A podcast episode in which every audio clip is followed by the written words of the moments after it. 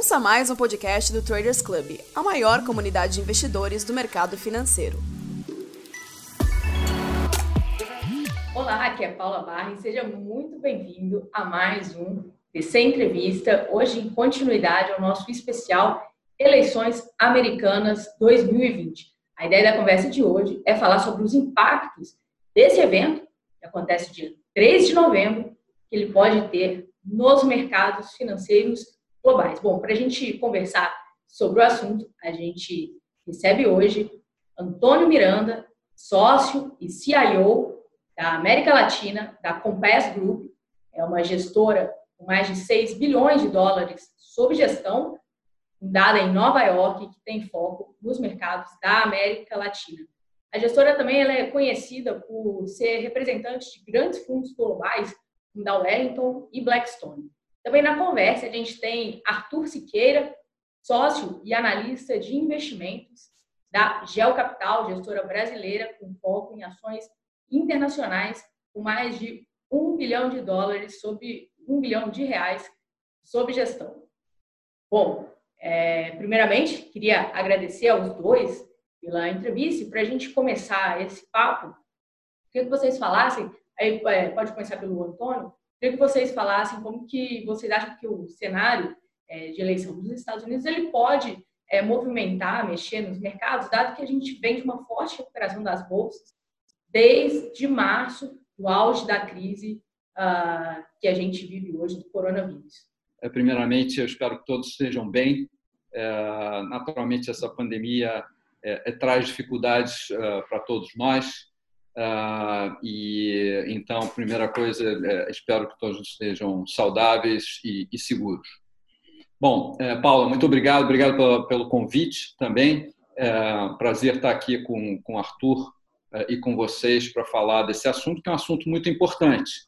Ah, mas eu queria começar dizendo que, bom, na realidade, a escolha pelos democratas ah, ah, do Joe Biden como candidato a presidente, agora com Kamala Harris como vice-presidente, é, diminuiu a importância relativa das eleições para o mercado face é, é, à importância das respostas de políticas econômicas à pandemia.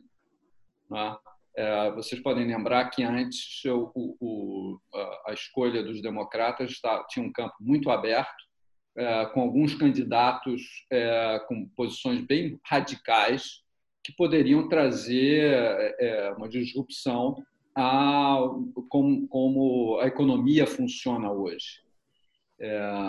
Nós vemos que os principais fatores que estão suportando essa fortaleza dos mercados, principalmente mercados de, de, de ações, mas também eh, os mercados de bonds, eh, tem a ver com essa grande expansão da base monetária, é, helicopter money, ou seja, cheques estão, estão sendo distribuídos, existe uma discussão sobre a renovação é, dessa distribuição de renda no curto prazo, uma discussão política, se não acontecer agora, ela deve, deve acontecer em seguida, a partir de setembro, eh, para continuar eh, eh, com esse estímulo.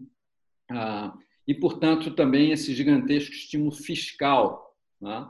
Então, a combinação de monetary easing de um lado e estímulo fiscal, claramente são os fatores principais que estão determinando o, o, como o mercado funciona. Os democratas certamente buscariam manter ou mesmo aumentar esse estímulo fiscal.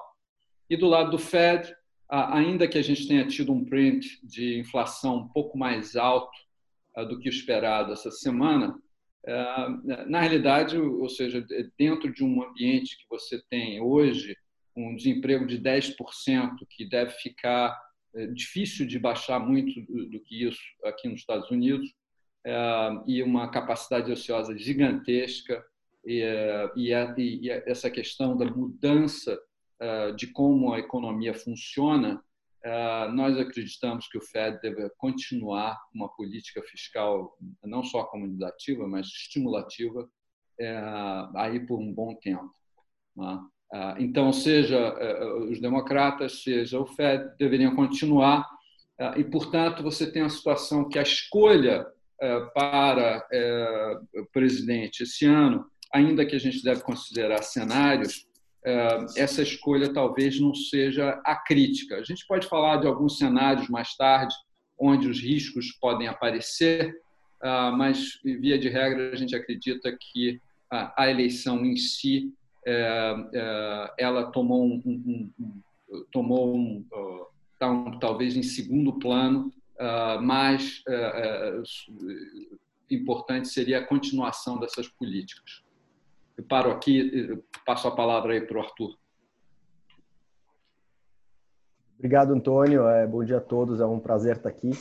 É, eu concordo muito com os pontos do Antônio. Eu acho que construir em cima, se você pensar da forma como a, a dinâmica de mercado acontece, então é, as ações hoje em bolsa são negociadas ao valor presente do que se espera que aconteça. Né? Então, à medida que você tem é, maiores incertezas sobre cenários futuros, você tem uma maior volatilidade, você tem um desconto maior nas projeções, para colocar de uma forma mais fundamentalista, e aí você tem é, talvez uma, uma reação mais negativa. Né? Para pegar um exemplo bem mais próximo da gente, que aconteceu há um tempo atrás, quando, quando da, da primeira eleição do Lula, quando a incerteza foi muito grande, você tinha uma volatilidade enorme e um medo muito grande dos mercados, que levou o dólar lá para cima, e fez uma e causou uma série de, de disrupções no mercado.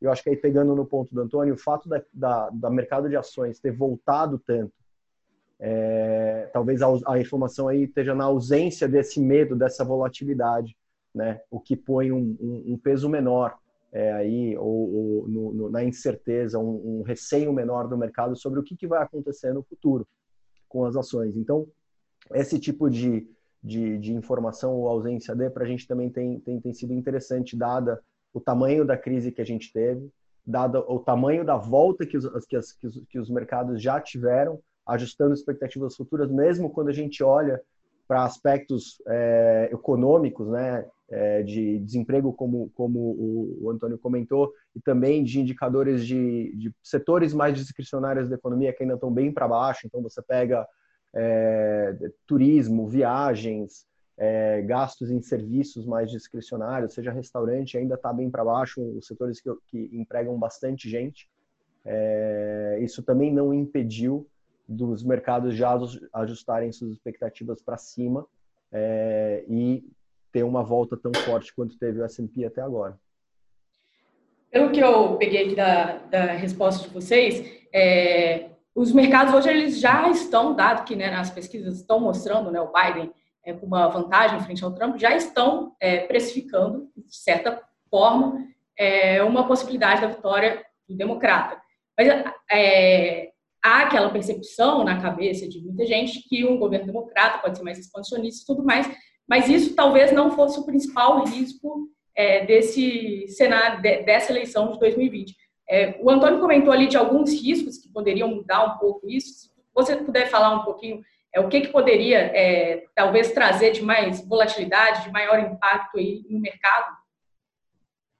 Olha, é, é, é vamos lá. É, o que, aí a gente precisa entrar um pouco no detalhe de, de como as eleições americanas acontecem. Né? vocês sabem que a eleição aqui nos Estados Unidos é, ela é feita por uh, distritos, distritos eleitorais, é por, por colégio eleitoral, uh, e, e, enquanto que o Biden tem uma uh, vantagem bastante marcante hoje nas pesquisas, aproximadamente 8% em pesquisas nacionais, na realidade, a gente precisa olhar as pesquisas locais. Então, você é, é, é, as pesquisas locais para ver como cada estado deve estar determinando. E eu digo isso nem tanto pela pela questão a nível presidente, mas para entender o que vai acontecer na Câmara e no Senado americano. Hoje a Câmara é dominada por, por democratas e a nossa expectativa é que vai continuar a ser dominada por democratas. Já o Senado ele é, é marginalmente dominado por uh, republicanos, e hoje existe uma situação, pela questão dos, do, dos números e dos ciclos, né? existem mais senadores republicanos que estariam para, para a reeleição do que democratas. E, portanto, você tem uma situação em que os democratas têm uma posição competitiva para ganhar o Senado. Existe uma série de uh, uh, uh, competições entre candidatos republicanos e democratas para o Senado que poderiam dar aos democratas o Senado. O, o, o, full sweep, que chama aqui, seria o caso dos democratas ganharem a, a Câmara, o Senado e a presidência, a gente deveria pensar em que, primeiro, provavelmente nós estaríamos populando é, as casas, o Congresso e a Câmara, com um pessoal mais progressivo, questionando mais políticas econômicas, questionando mais e querendo trazer políticas sociais em que, o, em que o Estado estaria mais presente e maior. E, então, e, dando, de fato, o controle das casas aos democratas, isso seria possível de ser executado. Hoje, nós temos essa situação dos chamados aí dos checks and balances, em que, com a, a, a, o Congresso na mão dos, dos democratas e, e, o Senado com os republicanos, ah, nem tudo dá para passar. Ah, então, eh, não existe, o, ou seja, como o mercado, ah, não existe uma expectativa de grandes mudanças. Nesse cenário em que você é, em que você dá realmente toda a capacidade de mudança legislativa aos democratas e possivelmente com, uma, com as casas é, com candidatos mais progressivos, é, nós teríamos que, que estaríamos dispostos a importantes mudanças de como a economia funciona. Provavelmente mais impostos, provavelmente mais regulação, é, uma mudança importante naquilo que seria a é, como a saúde pública é tratada, ou seja, uma expansão do, do, do Obamacare, é, uma posição mais agressiva com relação ao meio ambiente, que não seria má ideia, a propósito, mas é uma preocupação de que seria feito através de regulamentação de governo que aqui nos Estados Unidos não é bem visto eh, pelos mercados e pelo setor privado. Então, talvez eh, os ganhos de desregulamentação que nós tivemos nos últimos quatro anos seriam revertidos e isso provavelmente teria um impacto ah, negativo eh, na percepção dos mercados. Também, se você olhar simplesmente estatisticamente, olhando para o passado, toda vez em que os democratas ganharam uh, as duas casas juntos com a presidência, o mercado teve uma, uma performance um pouco pior uh, no histórico, né? do que quando isso teria acontecido nas, em todas as outras opções uh, de casas divididas ou casas com os republicanos. Então, eu acho que é, um, esse é uma questão que a gente deve monitorar é, porque haveriam, haveriam chances de, de mudanças importantes em como, em como a economia seria sujeita à mudança de regras e maiores impostos. Acho que só eu, eu, concordo com os pontos colocados. Eu acho que se você olhar no detalhe a, a os planos é, que o Biden tem é, no, principalmente no âmbito fiscal, de tirar, é, de onerar um pouco mais os, os, as, as, camadas mais ricas e mexer um pouco na estrutura fiscal das empresas. Então, o que o, o, o Trump fez, ah, quando logo que ele entrou, de baixar a taxa corporativa de, de 35 para 21, né? E agora o que o Biden tem é, como proposta de mexer nas taxas corporativas e nas taxas é, de, de, imposto individuais, também vai depender do apoio que ele tem. Né? Então, se olhar é, no passado recente, esse full sweep que o Antônio faz referência, ele aconteceu nos dois primeiros anos do Trump e também em dois anos da, da, da administração Obama. Então, isso aumentaria a, a probabilidade de, de, dessas propostas serem implementadas. Mas aí você tem que considerar a probabilidade do Biden ganhar, do Congresso continuar sendo democrata e do Senado se tornar democrata. Então, tem muitos moving parts aqui que na hora que você ajusta por todas as probabilidades, talvez ajudem a explicar o porquê que o mercado também é, não esteja é, colocando tanto peso ou tanta, tanta volatilidade em função do cenário eleitoral.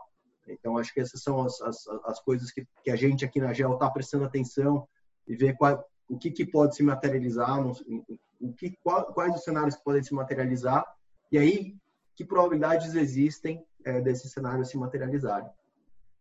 Antes da gente entrar aqui na, na entrevista, né, estava falando com o Arthur e, e você estava comentando mais ou menos como vocês estruturam, né, ou pensam no portfólio e, e na cabeça da GEL vocês partem de uma análise bottom-up, que é, é, uma análise da empresa, né, para o setor, para a parte macro, né. É como que esse cenário de mudança lá nos Estados Unidos ele é, pode afetar a carteira de vocês? Como vocês estão é, pensando, estruturando a carteira em função disso?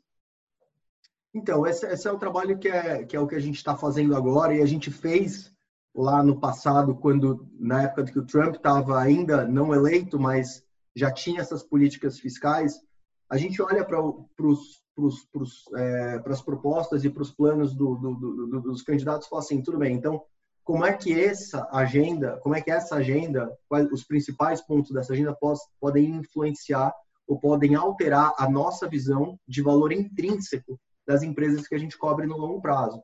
Então, para pegar, por exemplo, para pegar um exemplo, a gente está olhando mais coisa, um dos pontos do Biden é você mexer é, é, é, é as taxas de imposto corporativas irem de 21 para 28 na, por cento na, no, no, no, nos lucros tributáveis nos Estados Unidos e, e também tem um aumento nos lucros de empresas americanas que são tributadas no exterior. Então, para pegar esse exemplo que é bastante concreto, então a gente olha todos os modelos de todas as empresas que a gente cobre e fala assim, o que, que acontece com a nossa visão de valor intrínseco se isso aqui acontecer? Então a gente faz esse cenário e tem esse cenário guardado, tem o cenário as is, é, o cenário atual guardado e a gente vai olhando para as probabilidades de cada um desses cenários se materializarem, dado o nível alto de incerteza que tem, a gente não tem como apostar em um cenário ou no outro. A gente vai ponderando as probabilidades e vai ajustando a nossa visão de valor intrínseco em função dessas probabilidades que mudam bastante.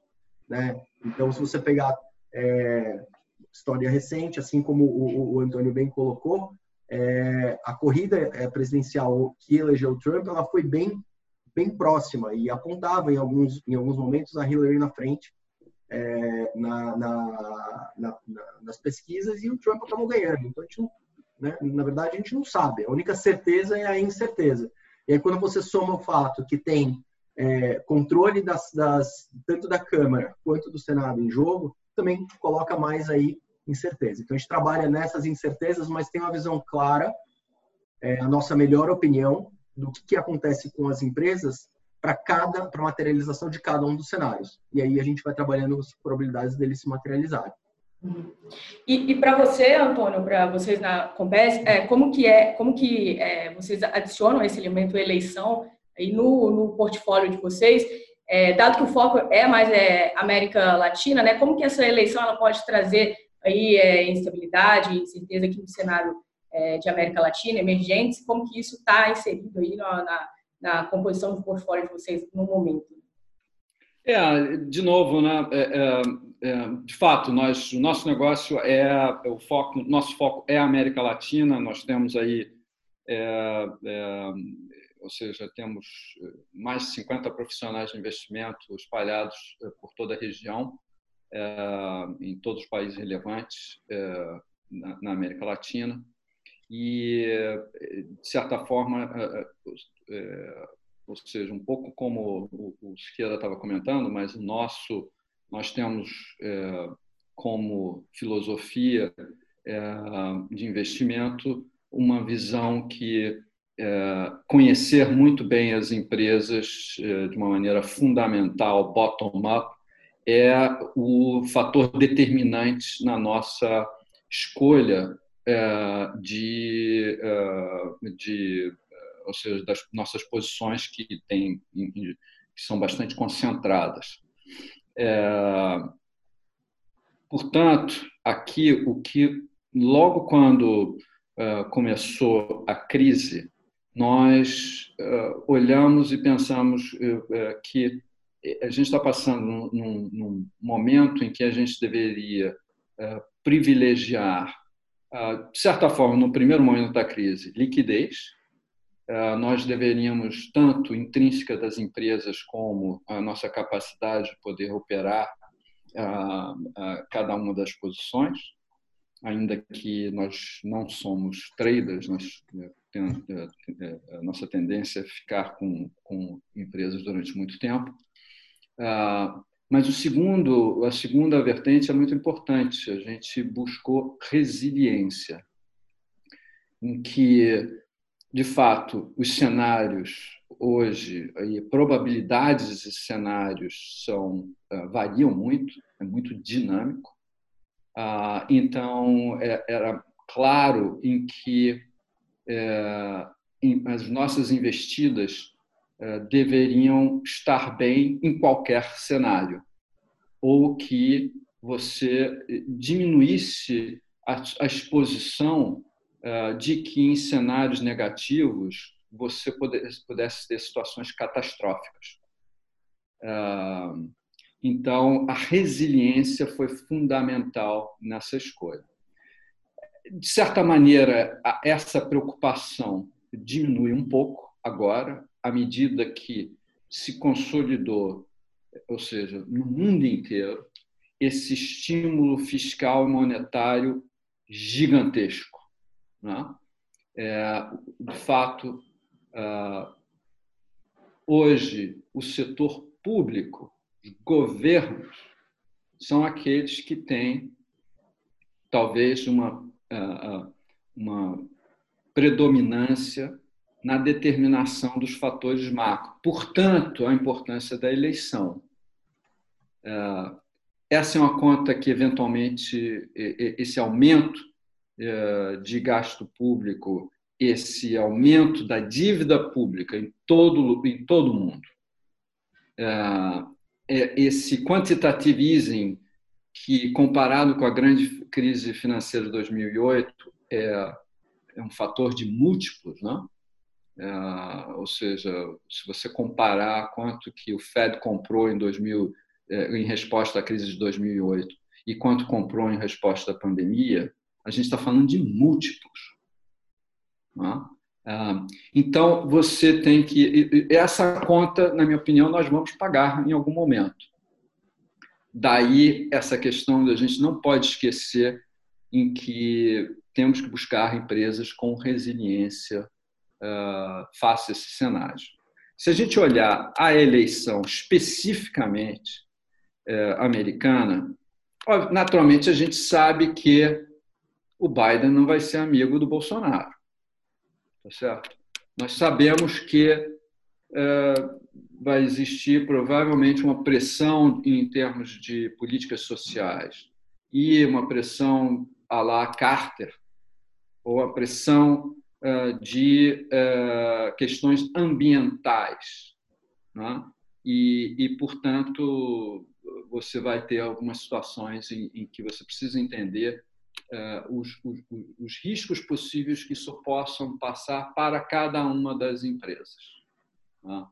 Um, então, esse, ou seja, em que você tem que incluir na sua modelagem de empresas o que, que poderia acontecer face a, políticas que venham alterar o comércio exterior com os Estados Unidos, a relação financeira com os Estados Unidos, e, e talvez questões regulatórias específicas.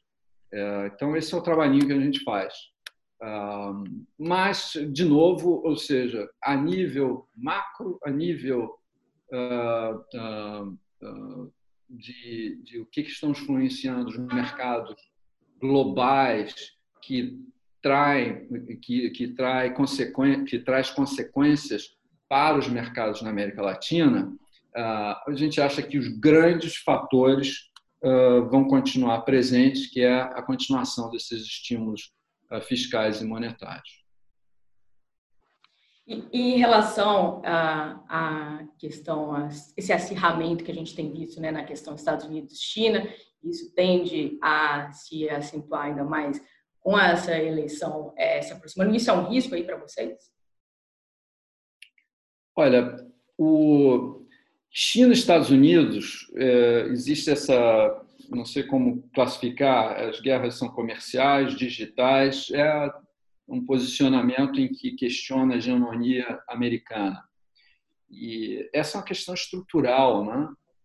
Ah, ela já vem vindo ah, já há muito, há muito tempo e, de fato, ou seja, é, ainda que é, a preferência é por é, mercados livres de comércio exterior, ou seja, é difícil ver o conjunto, talvez, de, de, das consequências do crescimento da China e do deslocamento das, das pessoas que trabalhavam em setores industriais aqui nos Estados Unidos, que perderam é, que esses setores se esvaziaram naturalmente por falta de competitividade e essas pessoas foram deslocadas uh, e, e, e, mais, ou seja, a questão de rendimento dessa classe média baixa é, é, americana ficou, ficou estancado no tempo.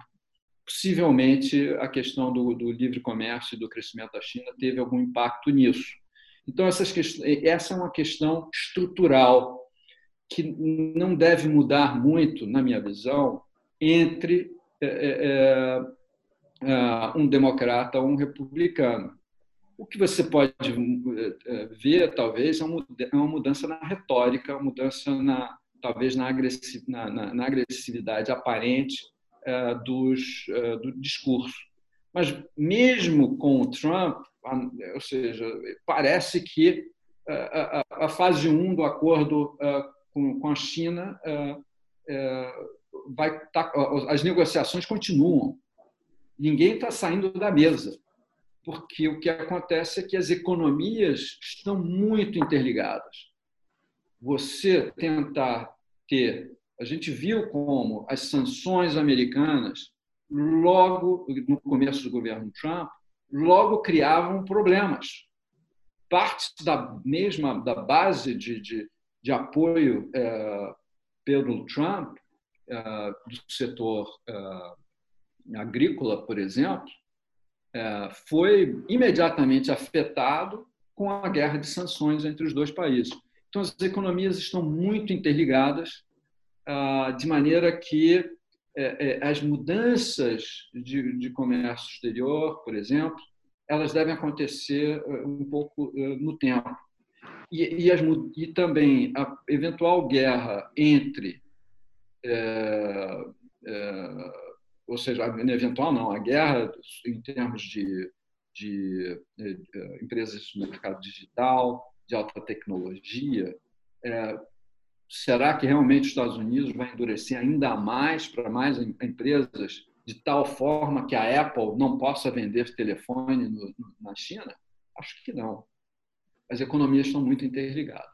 Então, esse ruído vai ser presente, vai continuar, deve aumentar, ah, mas eu não, não apostaria em uma disrupção ah, agressiva de uma hora para outra.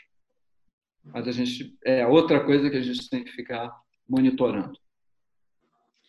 E, Arthur, uh, falando um pouco agora de setores, né, o que, que vocês estão olhando em termos de setores é, em meio a esse cenário é, de eleição? Mudou alguma coisa é, em relação às perspectivas de vocês para setores aí nos Estados Unidos? É, a gente tem aqui, na verdade, uma, no nosso universo de cobertura, que é bem restrito, de 60 empresas, a gente tem empresas de diversos setores. Né? Então, o que a gente está olhando aqui até pegando um ponto aqui que o, que o Antônio falou aqui para a gente é super importante, é a resiliência, né? Como você não sabe quanto, quais dos cenários, dos múltiplos cenários vai se materializar, você quer escolher aquela empresa que na maioria dos cenários vai estar tá, é, melhor é, posicionada do que ela está hoje.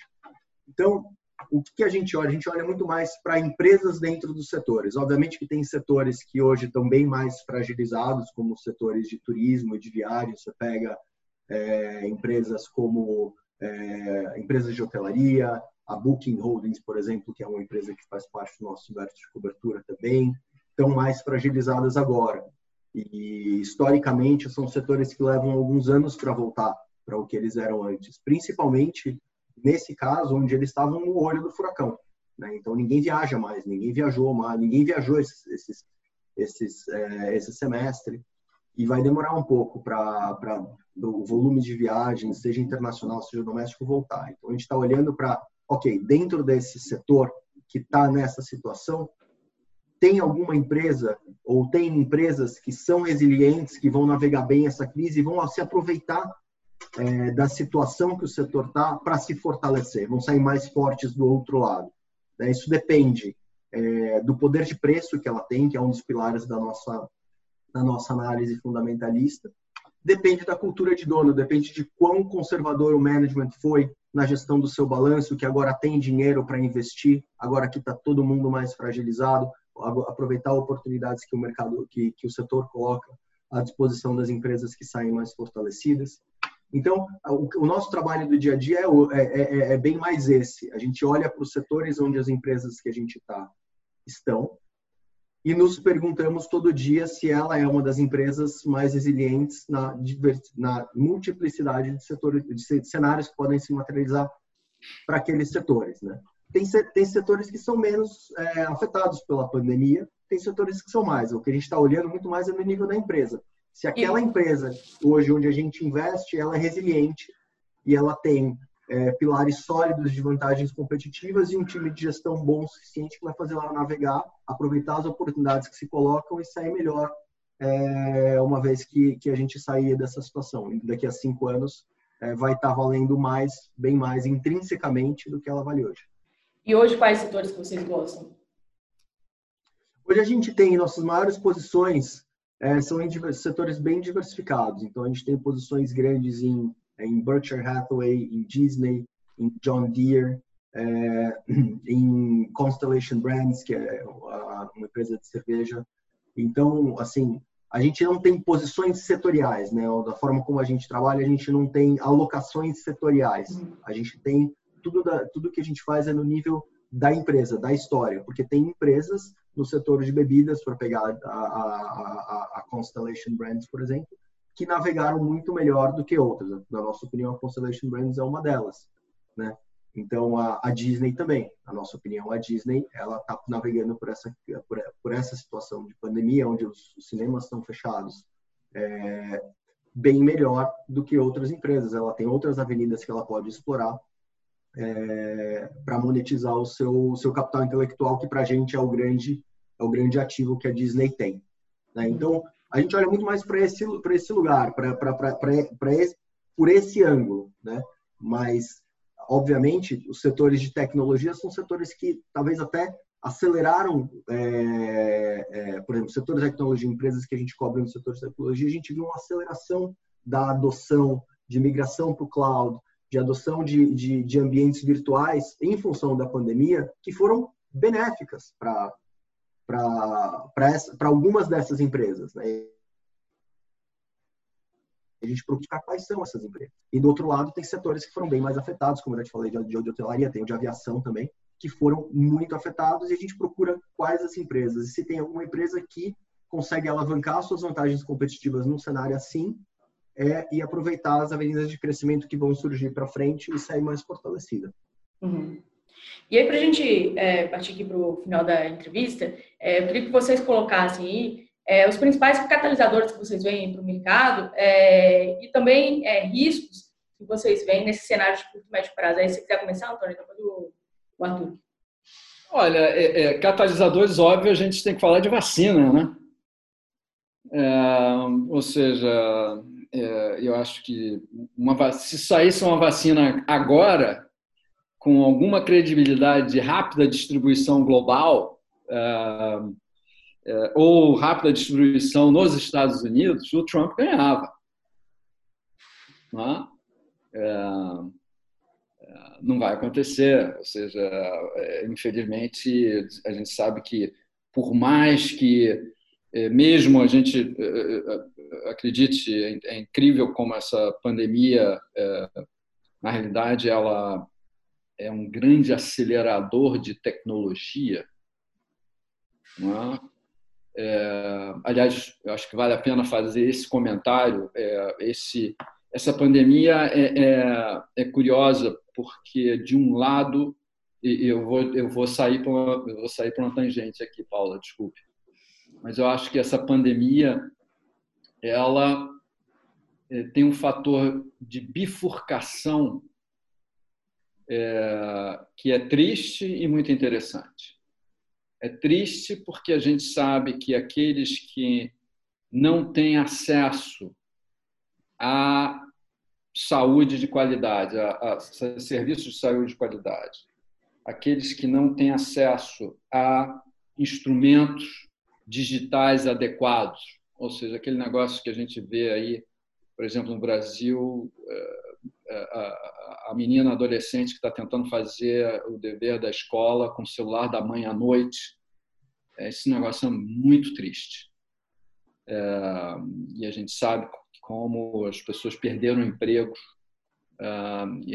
por, conta por conta da pandemia, de todas várias indústrias onde o distanciamento é, social não é possível, em que elas pararam. Por outro lado, não existe nenhum negócio hoje que antes tinha um plano de implementação de é, é, tecnologias digitais ah, para acelerar o seu negócio em talvez em dois, três, cinco anos. Essa implementação digital está acontecendo em um mês. É, o, ou seja, a, a, as lojinhas de, de, de, ou seja, lojinhas individuais, né? não de grandes redes. Hoje todo mundo tem um app, todo mundo está buscando uh, trazer uh, pagamentos digitais, porque assim evita que você tenha que pegar no dinheiro, né? nas coisas mais básicas, ter o seu menu apresentado de forma digital. Isso, a implementação desse negócio é, é absolutamente incrível a rapidez que isso está acontecendo.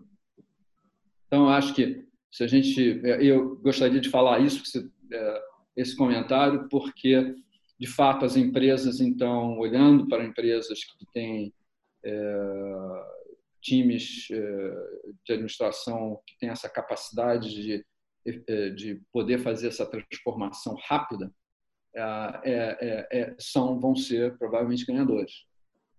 É, então, e nesse sentido, é muito interessante que é, a gente falar em, ou seja, os índices não conseguem representar isso, né? É, o próprio S&P, você vê as empresas digitais é, subindo de valor, é, de tecnologia subindo de valor muito alto. Se você toma o S&P hoje e tira essas empresas do índice, o índice estaria negativo com 3, 4, 5%. Então, essa bifurcação, eu acho que é uma temática importante da gente tentar entender o que está acontecendo no mercado. Bom, voltando, vacina. Eu acho que a vacina é, vai ser o grande catalisador uh, de mercados globais e a gente entender as dificuldades que nós, logísticas que nós vamos ter para fazer essa distribuição de vacina. É, gigantesca, é, nunca se ouviu falar de coisa similar, é, vai ser, acho que, um, um, um, e como isso é executado, é um, grande catalisador. É, imagina, ou seja, que a vacina pode, uma vacina, a distribuição efetiva dela, pode fazer de volta a indústria de turismo, por exemplo. Ah, ainda que, ou seja, nas melhores hipóteses, a indústria de, de viagens, é, assim como nós estamos fazendo essa entrevista, eu aqui em Nova York, vocês aí no Brasil, é, nós temos, nós encontramos com empresas, nossa, é, mais de 100, 150 vezes por mês com, com empresas na América Latina. É, e, isso, e esse número só, só aumentou à medida que esse instrumento de videoconferência fácil está disponível e presente para todos. É, então, certamente, eu, eu, acredito que, por exemplo, o negócio de é, as viagens a negócios provavelmente vai demorar muitos anos a ter voltar aos níveis anteriores, porque a gente descobriu que pode ter esse relacionamento próximo é, através das telinhas.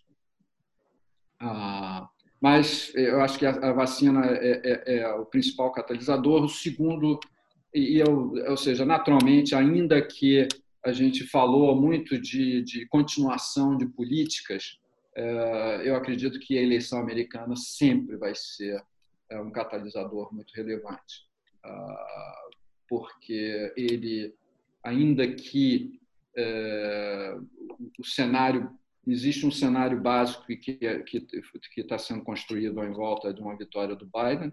É, naturalmente, você é, tirar o risco dos cenários extremos de uma eleição é, é uma mudança importante de mercado. Então, eu diria que esses, esses seriam os dois pontos principais em torno de mercados globais e, dessa discussão de, eh, de catalisadores relativamente curto prazo. Arthur. Bom, é, eu achei excelentes os pontos e construindo um pouco em cima, eu acho que sim. Eu acho que se você pensar de uma forma mais macro, os catalisadores devem ser mesmo aquelas é, a, remoção é, das restrições que estão impostas hoje. Eu acho que a vacina é o principal desse ponto.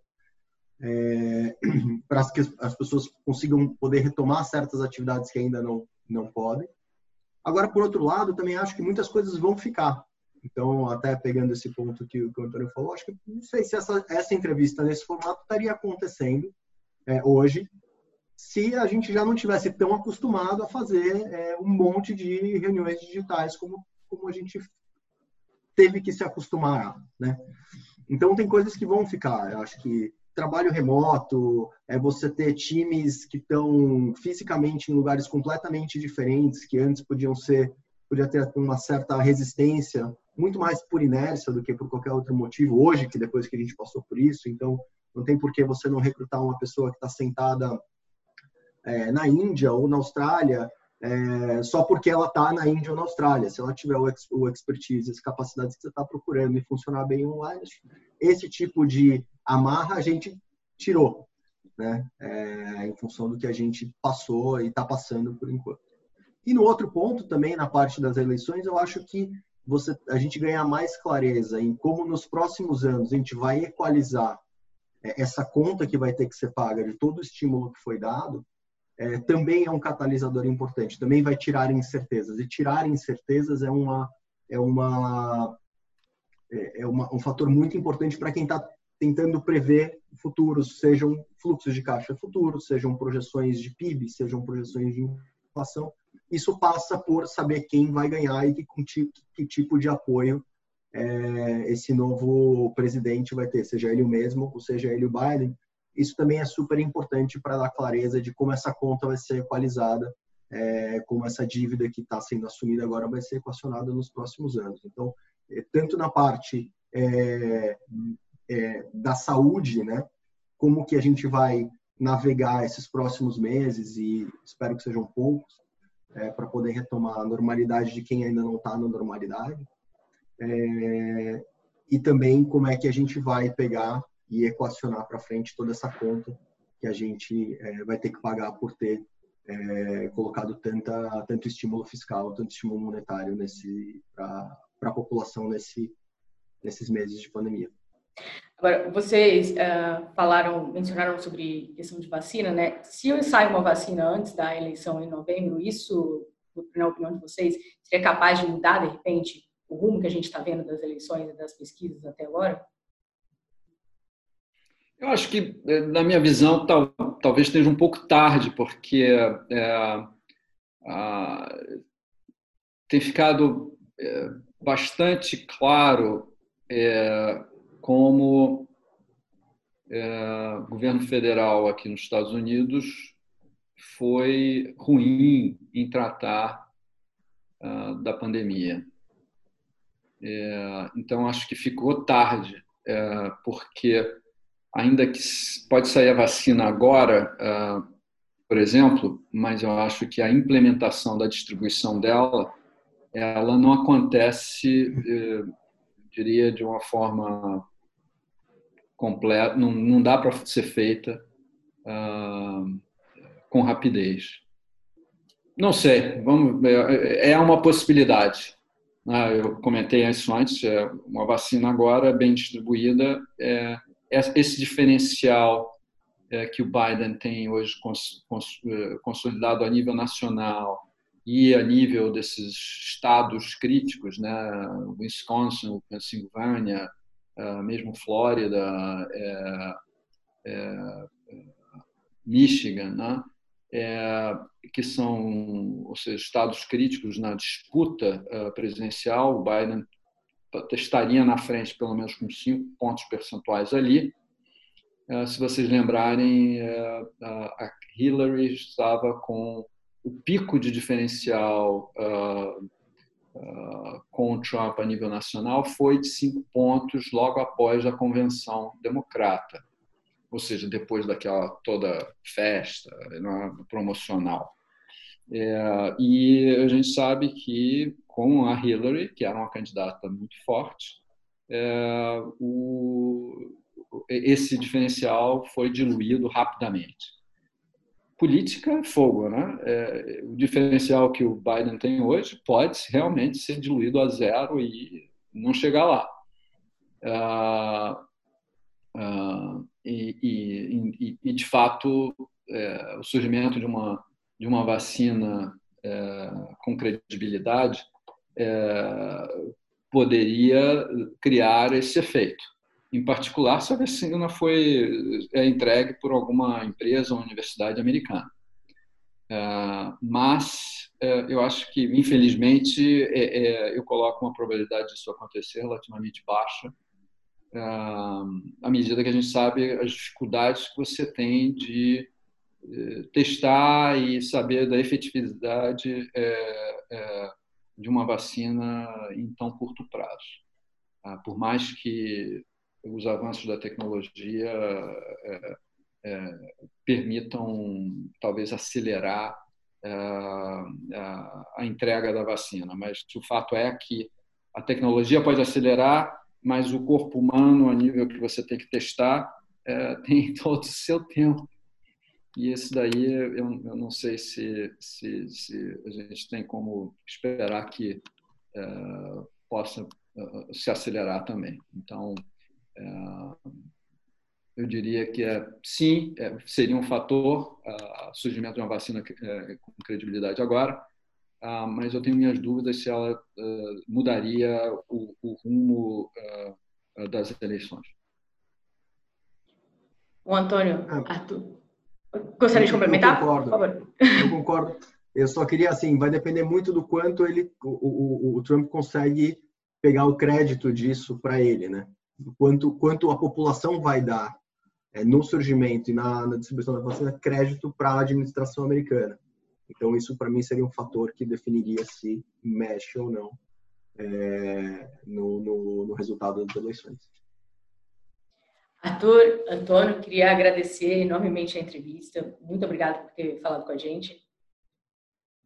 Muito Foi um bem. prazer. É, Paula, muito obrigado. Paula, Paula, muito obrigado aí a todos aí da, uh, do Traders Club. Uh, parabéns pelo trabalho de vocês uh, e estamos aí no que for necessário e espero que todos fiquem aí de novo com saúde e, e seguros.